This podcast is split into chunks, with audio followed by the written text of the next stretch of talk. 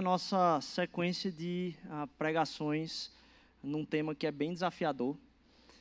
Só, só mensagem tensa, só mensagem espinhosa. Eu acho que talvez hoje uma das mais uh, desafiadoras e difíceis de a gente uh, conversar. É um tema que normalmente, pelo menos, não é muito falado enquanto pregação nas igrejas. Para quem não tem acompanhado a nossa, nossa sequência aí. Quem aqui acompanhou todas as pregações dessa série, dessa série de pregação? Dessa série de pregação. Todas as séries de pregação, todas as pregações dessa série, todas as outras, continuam lá no Spotify, Deezer, Google Podcast, YouTube, todo lugar que você puder encontrar de podcast, elas estão disponíveis lá. E elas fazem parte de uma sequência, assim. A gente vem a gente vem tratando coisas que uma, uma coisa dá suporte à outra. De maneira bem breve, a gente falou, tem falado o ano todo do que é o, o, assim, o empenho de ser uma igreja feita à mão, de tentar ser uma igreja feita à mão. A gente não tem a pretensão de dizer que a mosaico é uma igreja que é feita à mão, mas que ela quer lutar para ser uma igreja feita à mão, em contraposição a processos industriais que têm acometido as igrejas, em todo o mundo. A gente trata os processos como industriais e as pessoas são uma peça no meio do jogo. E isso faz com que muitas vezes a igreja lote, mas a gente sabe que ah, tratar as pessoas como peças faz com que essa esteira acabe por muitas vezes não representar tanto o que o evangelho tem como proposta. Então a gente quer ah, representar na vivência comunitária interna o que é uma igreja realmente feita à mão, por pessoas, onde tem o contato mesmo. Assim. E aí, essa série, a, a gente chega na, na última parte da série do que está do feito à mão, porque a gente trabalhou o ano todo ah, com a, a série Uma Missão Feita à Mão, como é que uma igreja vive missão feita à mão, e vocês podem ver no quadrinho que está ali de baixo para cima, o segundo a Remoldurar, foi a série sobre missão feita à mão. Logo em seguida, a gente tem outro quadrinho ali em cima do Extraordinário, o que é, que é uma adoração feita à mão, como é que uma igreja vivencia a adoração de uma forma que não seja industrial. A gente trabalhou também, a, anterior a essa, Que Língua é Essa? Uma série sobre o evangelismo feito à mão, e a gente chega nesse final de ano com, com esses tópicos aí, o que é uma igreja, como ela vivencia o cuidado feito à mão. E é a série mais espinhosa, porque talvez é o que menos tem hoje na igreja, é o mais difícil de realmente ter em profundidade e verdade é um cuidado verdadeiro e um cuidado que não é simplesmente industrial, onde não tem uma esteira de produção, onde as pessoas caem e são tratadas como peças dessa esteira de produção. E a gente está hoje na quarta mensagem dessa série, é a penúltima mensagem dessa série, e a gente já viu aí na série que trata de um, um, cuidado feito à mão, a gente decidiu falar sobre o contato, porque o cuidado ele tem que ser tendo o encoste de, um, de uma superfície em outra, mas também isso tem que ser feito com tato, isso tem que ser feito com sensibilidade. E a gente tem falado a respeito disso durante essa série. No, no domingo que começou, a gente falou sobre uma perspectiva desse cuidado dentro da igreja, que é uma balança. Na igreja a gente precisa ser buscar ser quem edifica e buscar quem nos edifica. Essa é uma dinâmica que tem que estar em tensão na nossa vida o tempo inteiro. Porque não há um, um, direcionamento de por onde o Espírito flui na igreja. Não, é eu buscar ser quem edifico e eu buscar ser edificado pelo meu irmão. E essa tensão ah, aconteceu o tempo todo nessa balança de qual é o meu papel dentro da igreja. E logo em seguida a gente viu com ferro a fio ferro, que é tratar sobre como conflito é uma coisa natural da igreja. O evangelho não veio e a comunidade evangélica não vem para que não haja conflitos. Muito pelo contrário, a igreja é onde deveria ter mais conflito, e isso não é surpresa para ninguém. Porque é o lugar onde os conflitos podem ser resolvidos, porque estamos baseados na graça do Senhor Jesus. Então, não, haveria, não deveria haver empecilho do meu perdão e da ministração da minha graça sobre a vida de outras pessoas. Então, o conflito deveria ser tratado como natural dentro da igreja, o tempo todo acontecendo e ok. É, é, é, a gente se surpreender com a existência de conflitos na igreja só mostra o quanto a nossa mentalidade não entendeu o evangelho. A gente supor que não aconteceria conflitos na igreja mostra uma distância de entender o que é que é a igreja. Porque a igreja não é um lugar onde a gente se mantém à distância, onde onde a gente se abre para uma proximidade. E quando a gente se abre para uma proximidade, a gente revela coisas que, que a gente não revela em todo lugar, mas a gente também encontra revelações que a gente não encontra em todo lugar. Então, os conflitos como ah, um ambiente comum dentro da igreja. Não tem ah, problema, porque a mesa da reconciliação está posta. Semana passada a gente viu sobre mais um componente de, de como encontrar um cuidado que seja feito com base na palavra, um cuidado feito à mão. E a gente falou sobre o carpe diem, mas para tratar a perspectiva do tempo no cuidado. Todo mundo está numa jornada e Deus não está tá tratando todos os nossos problemas de uma vez só, na minha relação com Ele. Então, como é que eu, eu exijo que Deus trate o meu irmão em resolver todos os problemas? E aí é o seguinte: a gente confunde que o problema que Deus quer tratar na vida do outro é o problema que me ofende. Ora, a ofensa que é causada a você por causa do problema do outro diz respeito ao que Deus quer fazer na sua vida a você ter uma expectativa que era errada em relação ao outro, porque você surpreendeu que um pecador peca. Nossa, eu nunca imaginei que fulaninho pudesse fazer isso. Não existe isso. A gente entender que essa expectativa frustrada nossa é que traz a surpresa. E que a ofensa do outro a nós é um problema que Deus quer tratar na nossa vida. É um problema para ser tratado na vida do outro? É. É um problema que Deus quer tratar agora na vida do outro? Não sei. Então, a hora, por isso o tempo na jornada do que Deus quer tratar na vida do outro, quem diz é Deus, porque pode ter certeza, aquilo que te ofende não é a única coisa que Deus quer tratar na vida do outro. Então, o que é que Deus quer tratar na vida do outro é uma pergunta que a gente faz a Deus, e a gente se coloca à disposição também de ser ministração na vida do outro desse tratamento. E a gente chega hoje na, no quarto episódio, vamos dizer assim, na quarta mensagem dessa série, para falar sobre ah, o efeito dominó. E aí, para a gente tratar disso, que é um tema bem espinhoso, e a gente vai ver o porquê, queria que a gente abrisse lá em Mateus capítulo 18, versículo do 15 ao 20. Mateus 18, do 15 ao 20. Se o seu irmão pecar contra você, vá e a sós com ele mostre-lhe o erro. Se ele o ouvir, você ganhou seu irmão. Mas se ele não ouvir, leve consigo mais um ou dois outros, de modo que qualquer acusação seja confirmada pelo depoimento de duas ou três testemunhas. Se ele se recusar a ouvi-los, conte à igreja. E se ele se recusar a ouvir também a igreja, trate-o como pagão ou publicano. Digo-lhes a verdade: tudo que vocês ligarem na terra terá sido ligado no céu, e tudo que vocês desligarem na terra terá sido desligado no céu. Também lhes digo que se dois de vocês concordarem na terra em qualquer assunto sobre o qual pedirem, isso lhes será feito por meu Pai que está nos céus. Pois onde se reunirem dois ou três em meu nome, ali eu estou no meio deles. Nossa, que dureza, hein? E a gente vai tratar desse tema bem simples, assim, bem tranquilo de tratar. Assim, um tema, uma, uma palavra leve. Disciplina na igreja. Olha o tamanho do problema. E a gente sabe que é, isso é um tema que talvez quem, quem, não, quem não tem uma história é, de ter ou crescido participando de reuniões de igreja, ou que é recente nos vínculos relacionais da igreja, talvez não tenha, esteja tão traumatizado com esse título. E graças a Deus por isso. Você está de boa, meu irmão, não preciso nem explicar para você, você está é, você tá na mancha, graças a Deus. Você está ah, bem demais. Glória a Deus pela sua vida, de você não conseguir se traumatizar com isso, na, na, na de ver um tema desse. E não preciso nem ir a fundo para explicar, você está bem. Fica, fica legal aí, você está bem. Mas muitos de nós já tiveram problemas com esse tema, ou talvez tocar nesse tema já é, opa, ih, rapaz, aí é um negócio meio ácido mesmo, assim. Porque muitas vezes isso foi colocado na vida de pessoas que a gente conhece, ou na nossa própria vida, como realmente assim um, um passo a mais do que devia ter sido feito. Uma coisa que não representa o, o que é o evangelho vivido em comunidade. Isso ser colocado por muitas vezes de forma errônea, faz com que a gente tenha um pensamento ah, de tentar se distanciar desse tema, como se fosse um tema que não pudesse ser tocado.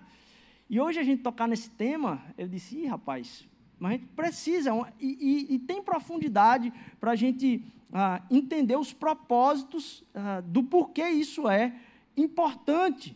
É um tema que é difícil, né? vocês têm muito a falar, e, e mais assim, tem muita confusão a respeito do tema e muitas pessoas falam sobre esse tema de maneira não só errônea, mas estão falando sobre um outro assunto. E é o que a gente também vai ver hoje. A gente vai fazer então como é que a gente pensa a disciplina dentro da igreja de uma maneira que ela funcione no propósito do evangelho e da palavra, sobre o que a palavra fala sobre isso. E não é fácil encontrar, inclusive, é, textos ou produções teológicas que honrem a palavra naquilo que a palavra diz e que não extrapolem no que a palavra não diz a respeito do tema. Ah, Para quem não conhece sobre o tema, não sabe nem o que é que eu estou falando aqui, isso é um fato que é tratado quando a gente precisa corrigir alguém dentro desse ambiente comunitário. Como é que a gente faz correções? Porque aí eu começo já no tema aqui eh, da aplicação é, poxa, o Evangelho diz que a gente não pode fazer julgamentos sobre a vida da pessoa. A gente falou sobre a, a, a na semana passada o como a importância de olhar a trave no nosso olho antes de olhar o cisco na vida do outro é importante. Agora, se isso não é possível, como é que eu chego a tocar nesse tema? Será que não era para a gente tocar num tema como esse? Eu começo fazendo uma outra indagação a você. Imagine é, a situação de que eu, como parte da liderança dessa igreja, eu começasse a pegar dinheiro emprestado, porque estou numa situação financeira muito ruim. E daqui a pouco eu começo a dar calote em algumas pessoas. E daqui a pouco eu começo a fingir que estou precisando de dinheiro e saio conseguindo dinheiro com todos os pequenos grupos da igreja. E aí, é, outra pessoa das quais vocês não conhecem, vê que eu tenho uma vida de esbanjamento por debaixo dos panos. E aí, daqui a pouco, tem gente que é do teu trabalho, que já conhece o mau caráter que eu sou, em relação a tratar o dinheiro uh, uh, na vida da pessoa. E aí, o que, que a gente faz no negócio desse? Se eu tenho por trás da minha cabeça que, não, a gente tem que tratar todo mundo como se nada fosse um problema, Deus vai cuidar da vida das pessoas, e, e é isso mesmo. O fato é, muitos de vocês têm traumas, e muitas pessoas que vocês conhecem têm traumas porque o exercer da exortação no meio da igreja foi feito de maneira errada, mas também muitos de vocês e muitos que vocês conhecem se afastaram da igreja justamente pelo contrário, porque a exortação não foi feita. Quantos não são os casos de, em tempos de eu estar liderando pessoas muito jovens, é, mais jovens que vocês, certo? Porque vocês são jovens é, de estar liderando pessoas muito jovens, de ver que o afastamento na igreja é justamente porque o pai, a mãe, os familiares tinham posições de liderança dentro da igreja e um comportamento que não condizia com o evangelho em casa. E o que afastou a vida de pessoas tão jovens na igreja foi justamente a falta de disciplina e exortação com relação aos pais que elas viram dizer, poxa, eu vejo um cara que não vive o evangelho e as pessoas afirmam que ele vive. Eu não quero isso que aconteceu comigo, na minha casa, através de um mau testemunho da minha família, ser validado no meio comunitário, não faz sentido. Então, assim, as pessoas são traumatizadas pela existência disso no meio da igreja, mas também pela ausência disso no meio da igreja. O fato é, como é que a gente trata? Fazer algumas afirmações aqui, então. Primeira coisa é a gente pensar sobre o ponto de partida. Porque a exortação, aqui em Mateus capítulo 18, ela tem um contexto. E aí, se você está com a sua Bíblia aberta aí, quiser checar, antes desse texto que a gente está lendo, Jesus está tendo uma conversa. E perceba qual é o contexto da conversa que Jesus está tendo com as pessoas ali. Há uma dúvida ah, ah, colocada diante de Jesus e ele está falando com os mestres da lei. O que, que ele está falando com os mestres da lei? É um texto que talvez você conheça, que fala sobre a gente, a, a, a posição de Jesus de ter que buscar a ovelha que é perdida. Tem 99 que estão ok, mas tem uma que está perdida, e eu vou em resgate daquela que está perdida. Ora, Mateus 18, e esse texto que está aqui, de você ir exortar o seu irmão, ele está sendo tratado num contexto de resgate. Então, o ponto de partida para pensar sobre exortação no meio da igreja é, é uma operação de resgate. Ela não é uma operação de punição. A perspectiva é a perspectiva do resgate, é a perspectiva da busca daquilo que se perdeu. Hoje de manhã foi bem corrido para mim, porque eu falei de nove horas, tinha um culto na igreja mãe da gente lá na Emanuel, e eu preguei lá, e lá acaba de 10 e meia, e o culto começa aqui de 10 e meia. Então eu saí de lá corrido para cá, já cheguei aqui um pouco atrasado, e quando eu chego na porta da igreja, minha esposa está tá lá na porta da igreja dizendo, amor, vê aí o telefone porque eu esqueci o celular no Uber. E aí eu, poxa, nossa, e agora? Vamos procurar. E o desespero, diz, meu Deus, celular no Uber. Tá, tá, tá, tá. E eu buscando um celular que foi perdido. As posses que, que, que a gente perde já causam distúrbio no nosso coração. Como é que a gente diminui o distúrbio que é ter parte do corpo e da família fora da família, perdido da família, longe da família, e a gente faz descaso com as pessoas quando a gente faz caso com as nossas posses de objetos. A perspectiva que Jesus está falando aqui do tratamento de correção na igreja é uma operação de resgate, é um coração de quem está indo buscar o que foi perdido, o que está fora, o que está faltando, o que não é para estar, tá, ah, vamos dizer assim, sendo tido como o menor caso dentro da comunidade, de a gente se lembrar e ir buscar. Esse, esse é o ponto de partida do contexto de onde Jesus está falando desse assunto. Mas não só a operação resgate é o ponto de partida, isso é uma questão de saúde para a igreja. A gente sempre falou aqui que muitas vezes a gente, no afã de achar que o evangelho está se perdendo, o papel que Deus nos deu é de defender Jesus. E aí tem um, um, amigo, uma amiga que não é cristã, que não frequenta a igreja, você vai falar com ela você se coloca na posição de ter que defender ah, Jesus. E às vezes a gente tem, é, pelo questionamento de que não acredita no evangelho, a gente fica, às vezes, até mesmo irritado. E se esse papel de defesa é uma linguagem mais de tribunal, no tribunal tem uma linguagem que é mais propícia ao nosso papel, que é o papel de testemunha. A gente não foi chamado para defender Cristo Jesus, a gente foi chamado para testemunhar a respeito de quem Ele é, de quem Deus é, através do seu amor, na nossa própria vida.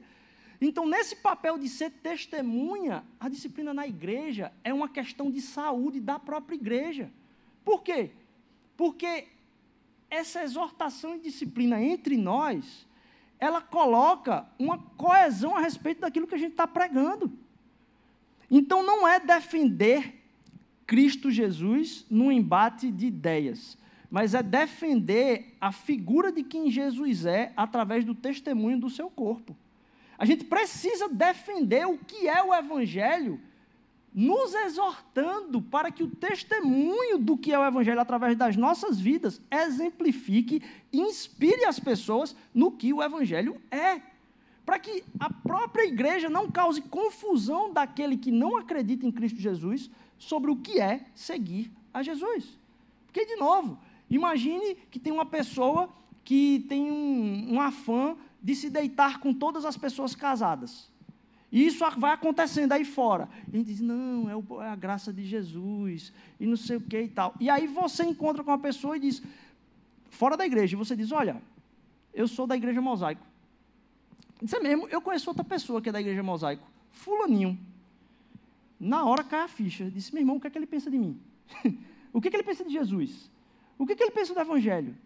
Então, a exortação ela é necessária, primeiro, como um, um, uma operação de resgate para buscar o que estava perdido. Segundo, como uma, uma, uma, defesa do que é o Evangelho. Não da gente defender Jesus, mas defender o testemunho de Jesus. O testemunho a respeito de quem Jesus é. Isso é o papel da igreja. De procurar, através do corpo local, mediar, vamos dizer assim, os nossos testemunhos e dar suporte nos nossos testemunhos. Para que a gente não passe uma imagem que seja pedra de tropeço para as pessoas que ainda não conhecem o caminho. E fazer isso não só traz saúde para o que é o testemunho do evangelho numa cidade, porque talvez esse seja um dos grandes problemas, é que a gente se preocupou por muito tempo em como encher as igrejas. E enchendo as igrejas, não necessariamente a gente se preocupa com o testemunho do evangelho das pessoas. E o resultado é que a gente tem igrejas cheias e ninguém sabe o que é seguir o Evangelho, a não ser frequentar uma igreja, ter talvez uma devocional e botar uma música gospel no carro. E isso não tem nada a ver com o que é o propósito da implantação do reino de Cristo Jesus entre nós. Então, ver que isso é um tema que foi tocado pelo próprio Senhor Jesus Cristo, nos faz lembrar que é uma operação de resgate, que é uma questão de saúde para a igreja.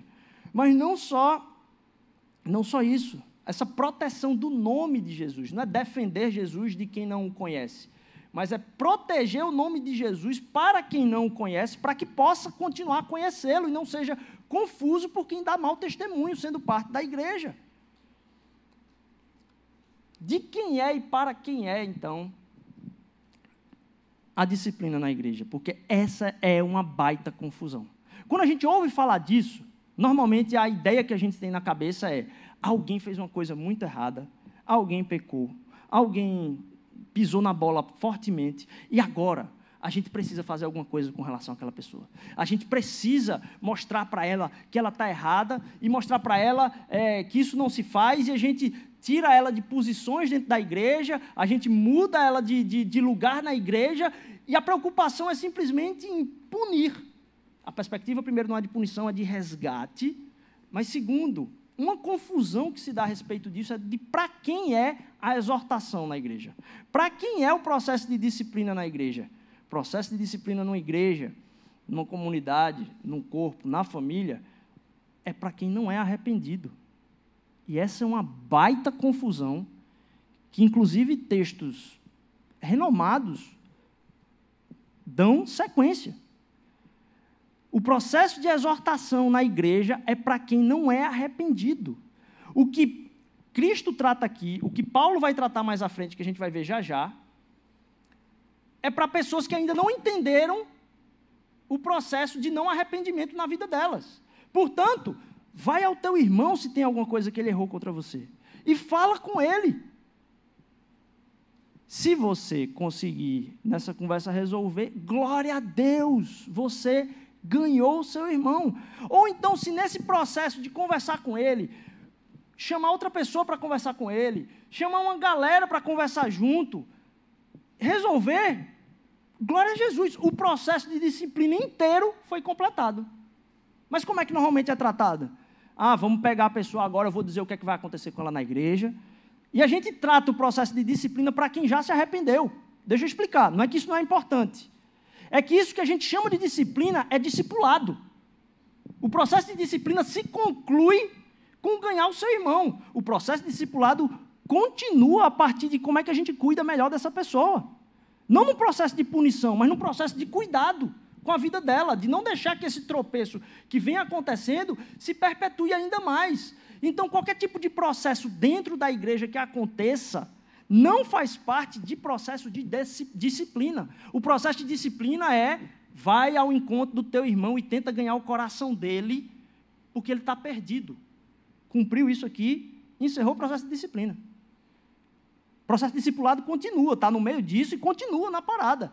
Mas o que é chamado de processo de disciplina são coisas que foram ditas como regras e que não estão na palavra. Então, quero que você entenda, meu amigo, se você passou por processos de disciplina, você pode ter sido simplesmente vítima de uma confusão a respeito do, do termo. Aquilo que normalmente se chama de disciplina é a continuidade de um processo de discipulado. Porque a disciplina na igreja, na verdade, é a exortação a respeito daquele que está perdido. E se ele foi ganho, Glória a Jesus, está resolvido. O problema principal está resolvido. O problema principal está resolvido. Porque a maior característica de um cristão, a maior característica de um cristão, se chama arrependimento. Um coração arrependido é a maior característica de um cristão. A dificuldade em arrepender-se é o maior sinal de não entendimento do Evangelho. O coração não arrependido, o coração orgulhoso, é o que revela a maior distância para o conhecimento de quem Cristo Jesus realmente é. Porque onde Cristo Jesus chega, todo orgulho sai. Não tem como. Quando a gente entende a morte dele e o que ele fez por nós, não tem como orgulho permanecer na presença de Jesus. Porque nenhuma glória pode ser dada a ninguém a não ser a ele na nossa vida. Tudo é feito em gratidão, como a gente estava falando aqui. Então, entender isso faz com que, inclusive, eu pense sobre como é que deve ser feito isso de cabo a rabo, vamos dizer assim, dentro da igreja. e que eu pense a respeito da, de, de, de como eu ofendi pessoas e como eu fui ofendido. Porque deixa eu dizer uma coisa. Eu estar surpreso de alguém me ofender continua sendo uma falta de entendimento da profundidade do Evangelho. Tem uma frase que poucas vezes eu precisei falar para tentar explicar para as pessoas que ela é meio ofensiva também. Talvez você se ofenda comigo agora aqui. Que tentando explicar isso para, as pessoas, disse: olha, veja só, ninguém aqui vai conseguir me surpreender com pecado. Ninguém aqui vai conseguir me surpreender com pecado. Sabe por quê? Porque eu penso pior de você do que você pensa pior de você. Eu não espero de ninguém aqui alguma coisa melhor do que o pior que você possa fazer. E você possa estar ofendido comigo agora. Mas isso é porque eu não tenho expectativa de nada de bom sair de mim, quanto mais de você. E aí agora, na medida que você me ofende, eu fico surpreso, é com o meu coração ofendido. Eu digo, opa, que expectativa errada é essa daí? Você achou que aquela pessoa era normal? Não tem ninguém normal, todo mundo pecador. E está todo mundo sendo restaurado. Então, se você, por algum momento, pensou algo diferente, ingenuidade. No mínimo. O que é que isso faz? Faz com que eu olhe para as pessoas agora com pessimismo? Não, muito pelo contrário. Eu olho com a maior esperança possível para as pessoas, sabendo do que Deus pode fazer na vida delas, mas também tendo a certeza do que o diabo pode fazer e não me surpreendendo com isso. Porque eu não me surpreendo com o resultado. Isso faz com que eu olhe com a mesma compaixão com quem talvez me surpreendeu. Sabe o que me surpreende? Não é um pecado de qualquer pessoa. É como a pessoa lida com isso. Nos gabinetes, quando eu entro no, gabinete para tratar de temas e eu lido com a falta de arrependimento, isso me surpreende. Porque aí eu tive uma surpresa agora de qual é a relação da pessoa com Jesus. Porque o pecado não revela a relação da pessoa com Jesus. Porque todo mundo peca. Mas o arrependimento e a disposição ao arrependimento, isso sim, revela uma profundidade em relação a como a gente lida com o Evangelho. A gente tem que estar propenso a se arrepender o mais rápido possível. Não deve ser difícil para a gente, à medida que a gente se aproxima de Cristo Jesus, se arrepender. Porque a gente vai conhecendo mais e mais a nossa sujeira. E na medida que a gente vai conhecendo mais e mais a nossa sujeira, o tamanho da nossa sujeira, a gente vai conhecendo mais e mais o tamanho da graça dele. Porque você acha que ele perdoou uma coisa de você. Mas aí, na medida que você se conhece na sua podridão, você vê o tamanho da sua podridão, mas você vê também o tamanho da graça dele, que cada vez mais aumenta, porque você descobre ainda mais sujeira no seu coração. E cada vez que a gente descobre mais sujeira no nosso coração, mais bela fica a graça e a misericórdia de Jesus, porque ela aumentou de tamanho na minha vida. E na medida que ela aumentou de tamanho na minha vida, eu começo a perceber isso para as pessoas. E aí não é que eu estou pensando ruim de cada um, não. Mas é porque eu disse, poxa, na hora que eu paro um minuto e vejo, eu disse, Rodrigo, e tu esperava o quê? Um fator que faz com que a gente perceba essa dinâmica do, do, do arrependido ou não e como se dá o processo de disciplina é entender o peso que isso tem para a própria igreja. E aí Paulo vai falar disso lá em, em, em 1 Coríntios capítulo 5, dos textos mais duros que ele ecoa Mateus 18 um pouco. Por toda parte se ouve, olha, por toda parte se ouve. Percebe a proteção do nome de Cristo Jesus ao redor? Por toda parte se ouve que há imoralidade entre vocês, imoralidade que não ocorre nem entre os pagãos, a ponto de alguém de vocês possuir a mulher de seu pai, e vocês estão orgulhosos. Não deviam, porém, estar cheios de tristeza e expulsar da comunhão aquele que fez isso? Apesar de eu não estar presente fisicamente, estou com vocês em espírito. E já condenei aquele que fez isso como se estivesse presente. Quando vocês estiverem reunidos em nome do Senhor Jesus, estando eu com vocês em espírito, estando presente também o poder de nosso Senhor Jesus Cristo, entreguem esse homem a Satanás para que o corpo seja destruído e o seu espírito seja salvo no dia do Senhor. Palavra leve de Paulo para a igreja. Mas percebe o tamanho da, da gravidade que é permitir com que isso aconteça, é afirmar um certo tipo de comportamento dentro. Agora, como é que a gente faz isso? Primeiro, resgate, não punição. Resgate, não punição. Insistência em arrependimento, não punição. É uma questão de saúde para a igreja, é para quem não se arrependeu, mas tem um outro fator aí, que é quando uma pessoa cai, todo mundo cai. Quando uma pessoa na comunidade cai, não é ela que caiu, porque eu não tenho expectativa sobre ela. O que, é que a palavra fala sobre isso? Diz o seguinte: olha, se não foi você que caiu, cuidado, porque podia ser.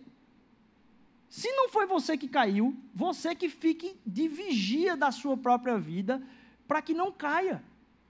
Porque podia ter sido.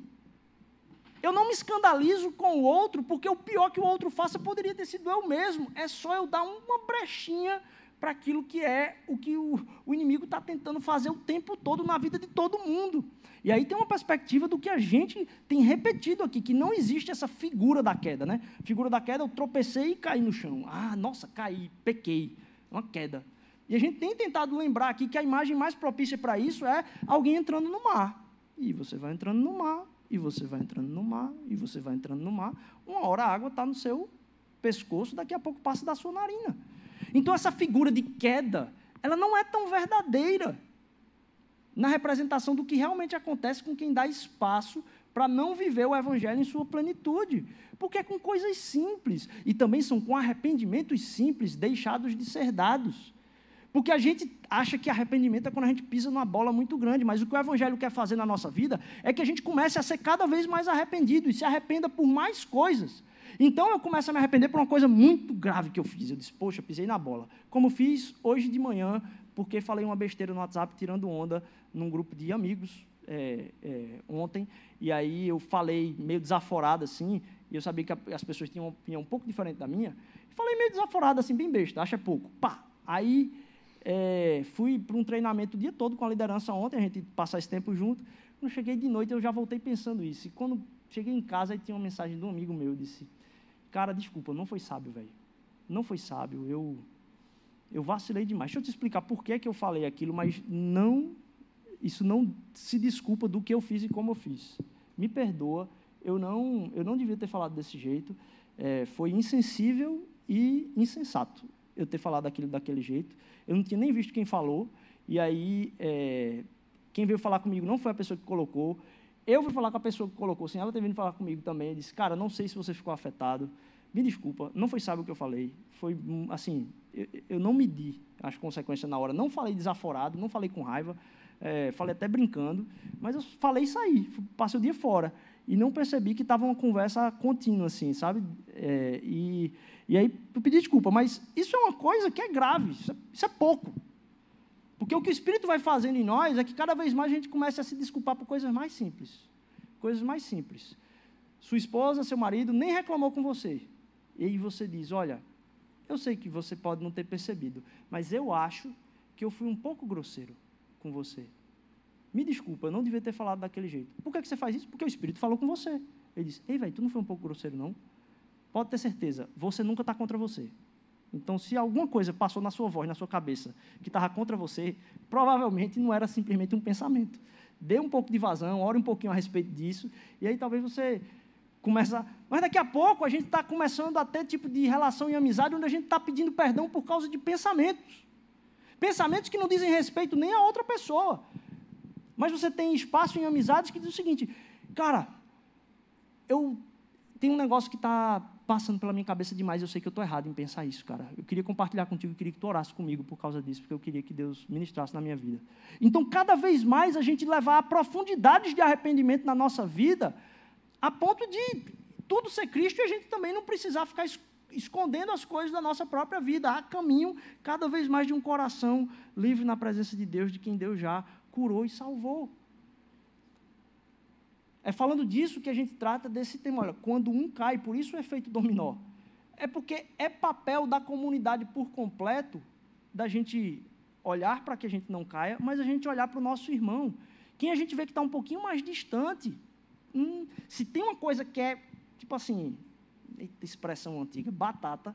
tem uma expressão que é certeira aqui assim, é aquilo que a gente chama de uma grande queda, há uma precedência disso na totalidade, na minha experiência, mas quase na totalidade do isolamento e da solidão. A redução de se falar a respeito da própria vida com pessoas que a gente costumava falar. E a gente passa a falar menos ou se abrir menos.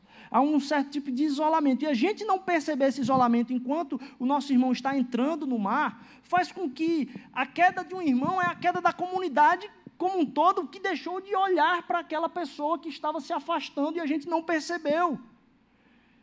Então, entender que isso é parte da comunidade, o cuidado e o suporte para que nenhum de nós caia, e olhar e orar para que a gente seja suportado no espírito um pelo outro, nesse cuidado, é uma verdade que só representa que o diabo está como um leão ao redor o tempo todo esperando. Então não é só de você que ele está fazendo isso, é dos nossos irmãos da igreja, da nossa família. E a gente precisa estar com o coração lembrando daquela pessoa. Quando você lembra do nome de alguém, ora por aquela pessoa, liga para aquela pessoa, manda um áudio, manda uma mensagem, para que a gente entenda que é suporte nosso na vida daquela pessoa. E aquilo que a gente chama de queda de alguém, na verdade, foi um caminho percorrido muito longo, onde talvez muitos de nós não percebemos, e por isso todo mundo cai. Porque a gente não podia ter deixado aquele irmão chegar onde ele chegou. Não é responsabilidade nossa, mas também é uma queda nossa. Para que a gente se lembre de estar com os olhos o tempo todo, que pode acontecer com qualquer um a qualquer hora. E perceber que essa distância está o tempo todo sendo intenção, não existe alguém safo. Está todo mundo o tempo todo sendo tentado em algo aqui, todo mundo o tempo todo sendo com uma luta em algo aqui, diferente uns dos outros, todo mundo ah, tendo vitórias em coisas pequenas e derrotas em coisas pequenas. Por isso está todo mundo alerta e a gente se olhando em suporte um ao outro. Quando um cai, todo mundo cai. Agora, e na mosaico, como é que isso acontece? Se a gente fosse falar disciplina, porque a gente está falando o que é uma, uma igreja feita à mão, como ela trata a disciplina sendo bem objetivo, como é que isso acontece dentro da mosaico? Primeiro, dentro dessa perspectiva que a gente falou, toda aqui. De que é uma perspectiva de resgate, que é uma perspectiva ah, onde a gente tem que proteger o nome de Jesus, e a gente vai falar isso, onde a gente quer encontrar abertura relacional com cada um de nós, para que a gente fale isso sempre, entre nós, e que isso seja uma coisa natural, é, mas sendo bem claro, talvez, e, e exemplificando aqui a gente costuma, de novo, erroneamente, tratar como processo pós-disciplina. Então, o que há de investimento é para que haja exortação até o arrependimento. Eu vou tratar agora, então, como é que é o processo de discipulado dentro da mosaico, não de disciplina, de quem tem sido exortado e passou um tempo longe, é, é, é caminhando sozinho, a gente não percebeu. Vamos falar uma liderança. Imagine aí que eu tivesse um pecado muito grave, assim, que foi exposto muito grave que foi exposto. Como é que a gente trata a respeito disso? A gente, primeiro, é, uma das questões que a gente vai tratar é do arrependimento. No caso de uma figura que é, ah, vamos dizer assim, pública, no sentido de todo mundo estar tá olhando para onde ela, o que ela está fazendo, a primeira coisa é tentar ganhar o irmão.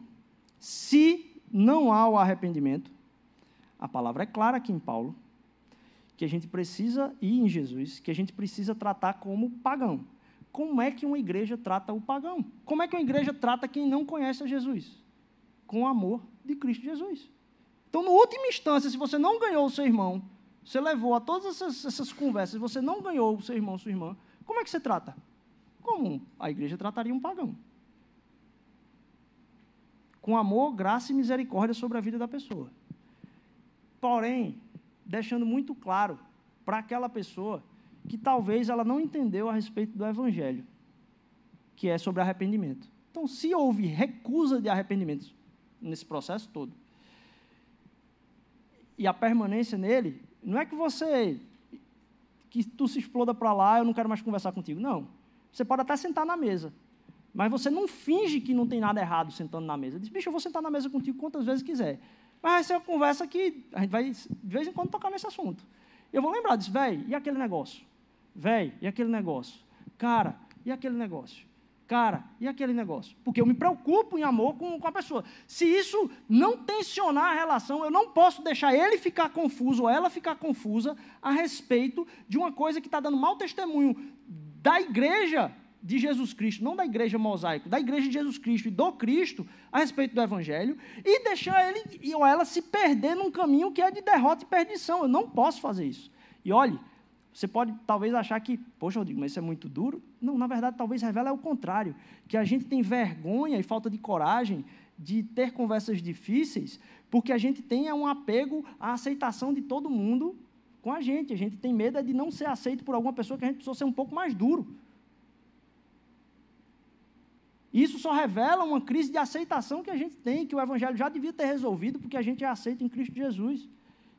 Então, se a gente está exortando em amor, preocupado em amor, e aí isso é uma sondagem que a gente precisa fazer, não só do nosso coração, mas levar para outras pessoas da igreja e dizer: pô, velho, eu, eu quero fazer isso, o que, o que é que tu acha?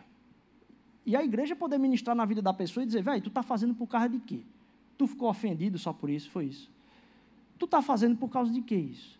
E aí a gente ir se corrigindo nesse processo. Só que essa ministração, ela precisa ser feita pela própria coragem de enfrentar o amor, a, a, a, com amor, a vida da pessoa, a ponto de a gente tentar ganhar ela, porque, entenda, ela está perdida, isso é ruim, isso é ruim, a gente não pode deixar isso acontecer. Então a gente vai para a mesa quantas vezes for, mas a gente lembra, diz, não está tudo bem, e se passa essas instâncias todas, a igreja recebe a pessoa como quem tem um problema com a igreja. A igreja recebe uma, a pessoa como quem tem um problema na comunhão com a igreja. E diz, cara, tem uma parada que é errada. E aí você.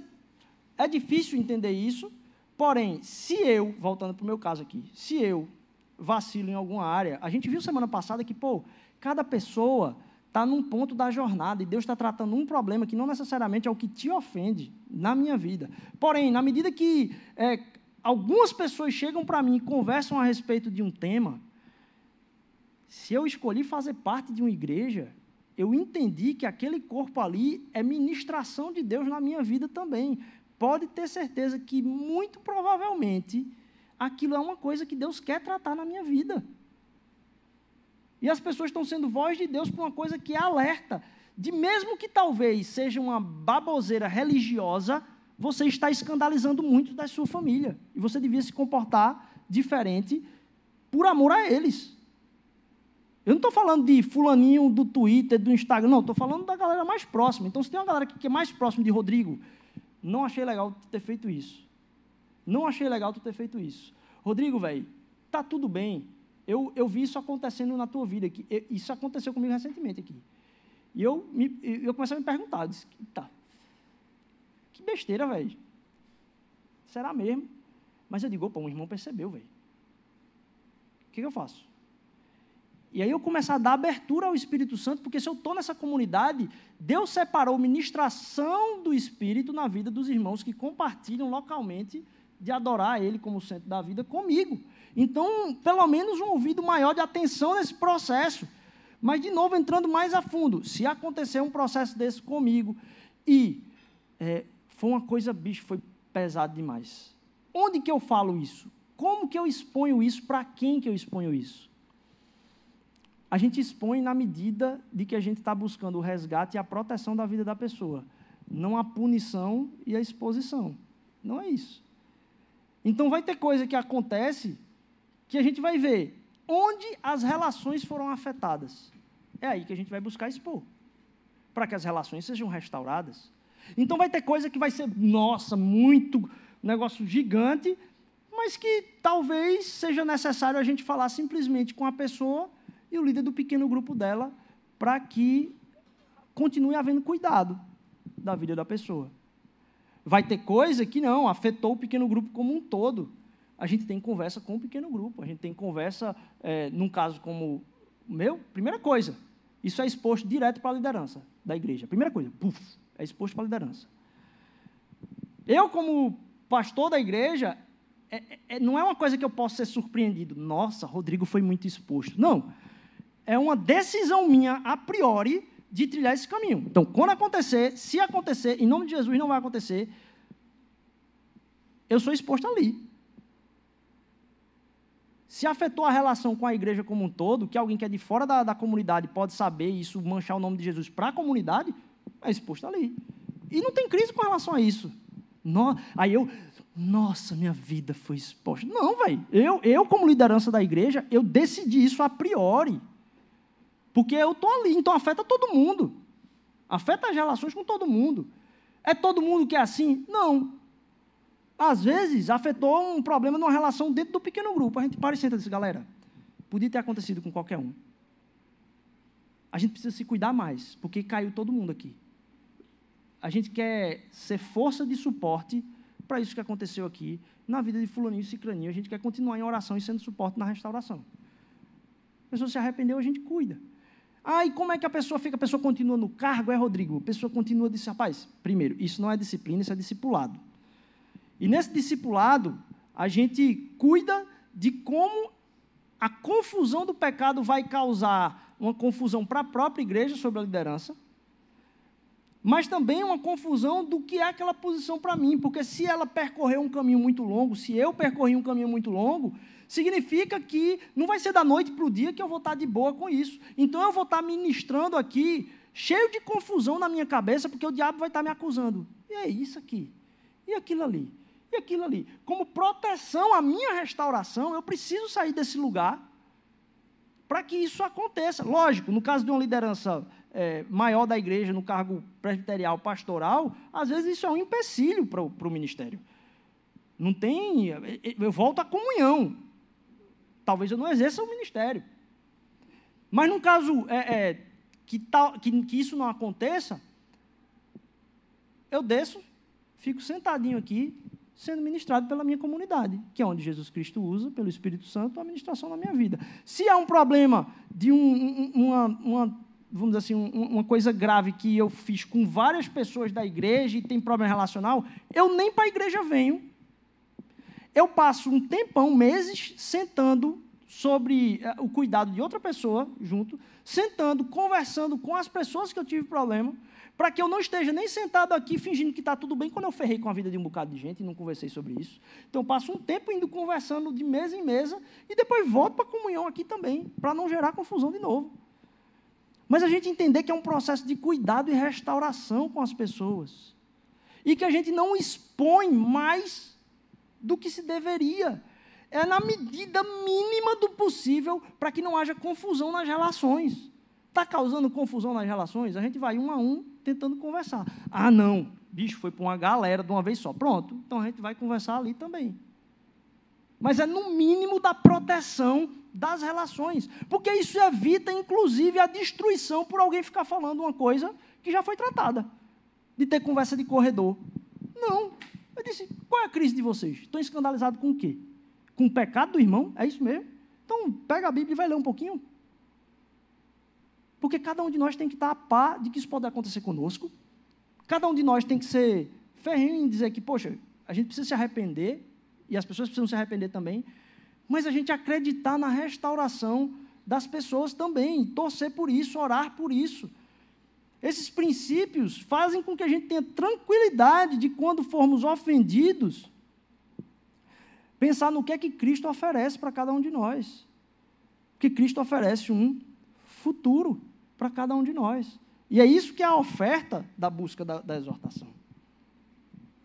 E aí eu ah, caminho para a finalização aqui. Pensando a respeito dessa figura, talvez com mais dúvida que Paulo e Cristo colocam no final dos seus textos, da, vamos dizer assim, dizer assim, eu tenho que deixar claro que não há comunhão, para que a pessoa não pense que está tudo ok e continue fazendo o que está fazendo.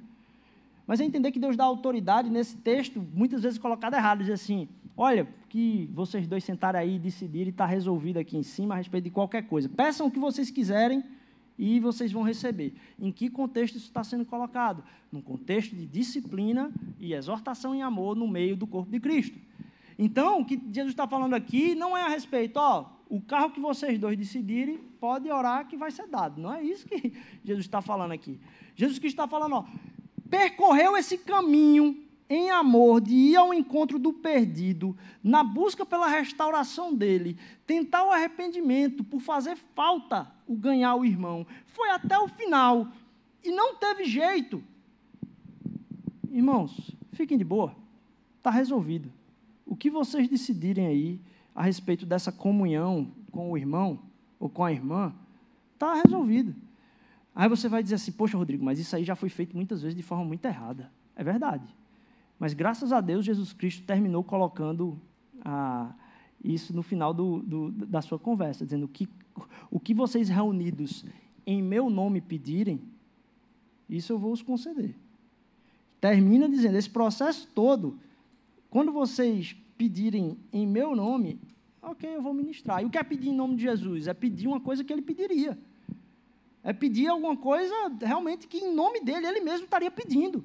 Então, se a gente percorre o caminho de buscar o irmão que nos ofendeu ou que ofende o evangelho, dentro da primeira coisa que eu talvez não tenha falado aqui é antes de você buscar o irmão ou a irmã que talvez tenha alguma coisa que mexe um pouco com a sua cabeça, faça uma pergunta: você tem relação ou relação, relação com ele ou com ela? Se não tem, busque primeiro ter. Porque se você quer simplesmente é, dar nota, pelo amor de Deus. Então você busca proximidade. E em buscando proximidade, você busca exortar em amor. E em percorrendo esse caminho em amor, com a mentalidade em o que Jesus pediria, se até o final não houve arrependimento vocês estão num impasse em relação, poxa, a gente vai perder mesmo, irmão, é, poxa, a gente vai ser claro com ele que diz, cara, tu não está na comunhão, velho. Eu queria muito que tu tivesse. Eu oro para que tu volte, bicho, mas esse caminho é caminho de perdição. Aí você entrega para Jesus é, a decisão, sabendo que ele atesta. Isso. Ah, Rodrigo, mas muitas vezes aconteceu errado. É verdade. Mas toda vez que não aconteceu em nome de Jesus, não é o que Jesus pediu para fazer. Então, tipo assim, pode ter acontecido e eu não estou validando abusos que foram cometidos e foram feitos fora do nome de Jesus. Isso não é o que o Evangelho pede a nós. Mas aquilo que a gente está tratando aqui é uma persistência de uma ideia. Uma ideia que, se a gente semana passada falou de tempo, hoje a gente está falando de distância pode acontecer com cada um de nós de estarmos em parte da nossa semana, não é momentos da nossa vida, parte da nossa semana mesmo, se afastando do Evangelho e dos nossos irmãos. E a gente precisa ter a mentalidade desse resgate, dessa distância. Que isso é uma coisa que a gente precisa ter imagem na cabeça em relação a todo mundo aqui mas também em relação a nós mesmos. Porque, como a gente disse semana passada, é isso que Jesus está fazendo com a nossa vida restaurando, para que a gente seja exemplo de redenção do que Ele está fazendo sobre todas as coisas. O mundo espera isso, por isso que é proteção do próprio testemunho de Jesus. A criação está gemendo à espera da revelação daqueles que são filhos de Deus.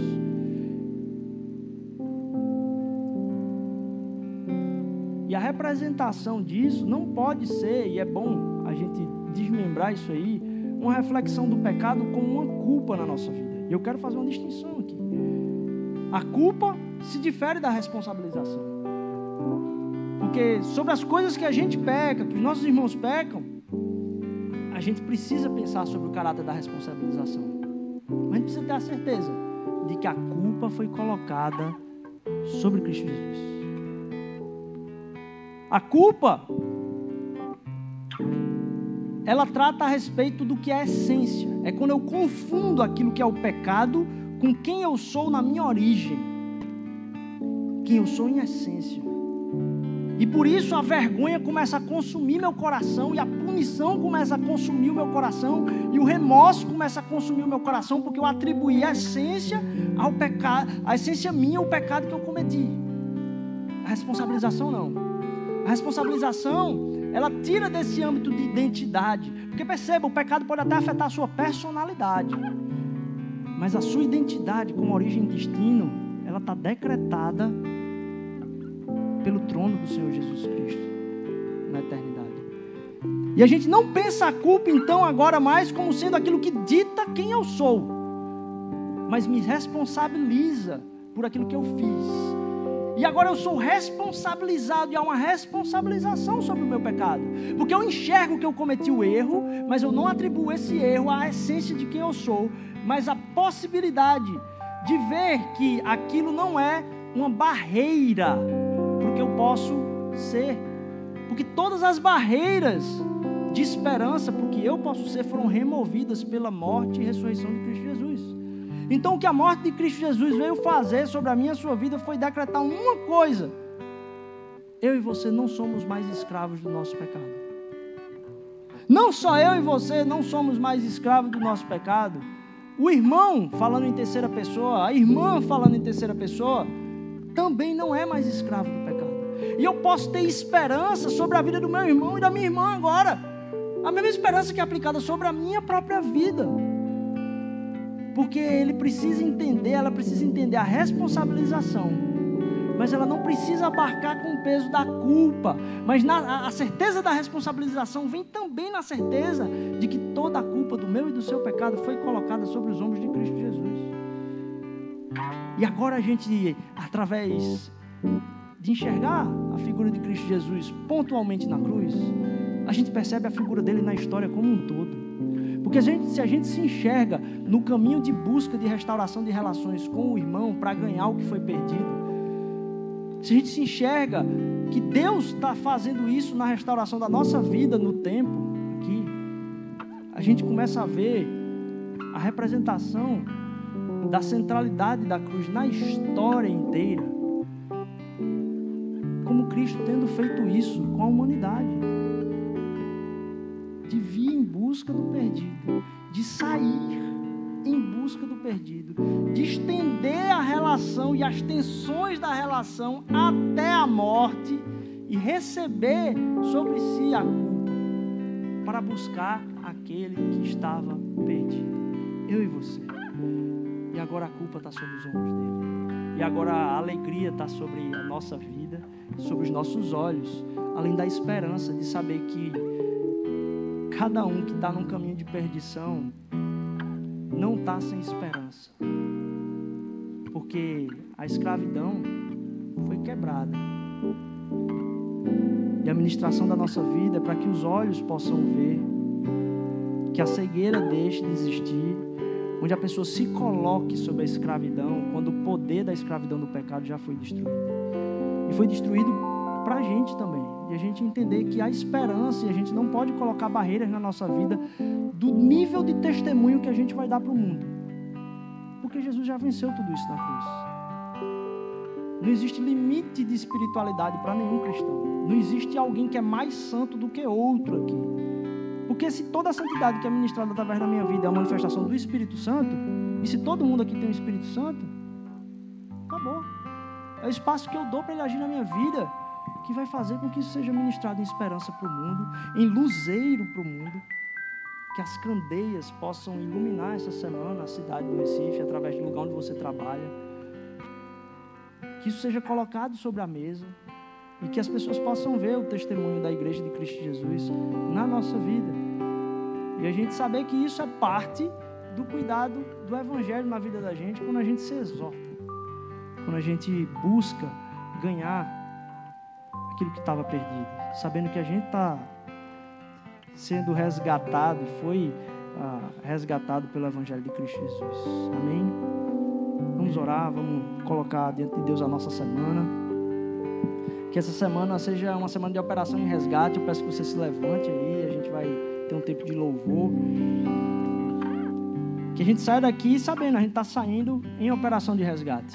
Como na história, o que Deus fez com o povo de Israel foi, vez por vez, dizer: volta, volta, dá outra chance, ir ao encontro, tirar do cativeiro. Cristo Jesus veio para sacramentar isso como uma realidade para a nossa vida e fazendo isso conosco. Que a gente saia essa semana nessa operação de resgate pelos irmãos dessa comunidade local.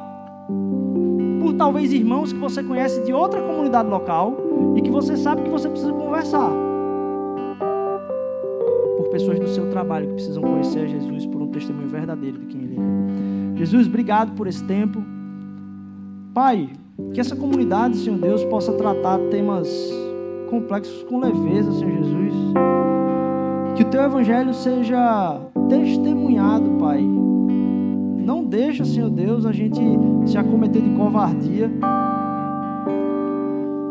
Inspira a nossa vida, Senhor Deus, de não colocar peso sobre o pecado das outras pessoas, mas de colocar esperança de restauração, porque o poder que o pecado tem sobre a vida delas foi destruído.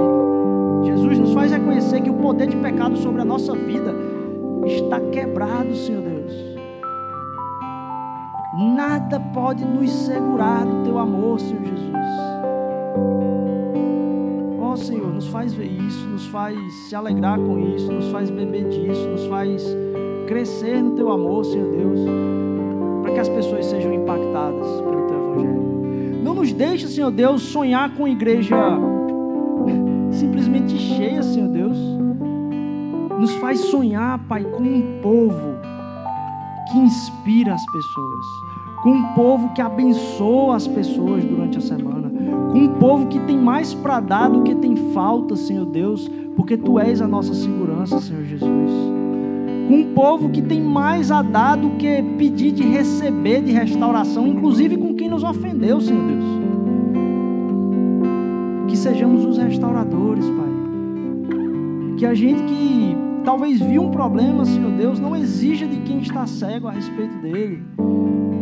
Oh, Jesus, nos faz ministradores da tua graça nesse mundo e nos faz sermos ainda mais entre nós, Senhor Deus, que estamos perto, testemunhamos claramente no teu nome. É o que eu te peço em nome de Jesus, nos dá uma semana inspirada na tua vocação, no teu propósito, na tua santidade, no poder do teu Espírito. Em nome de Jesus, amém.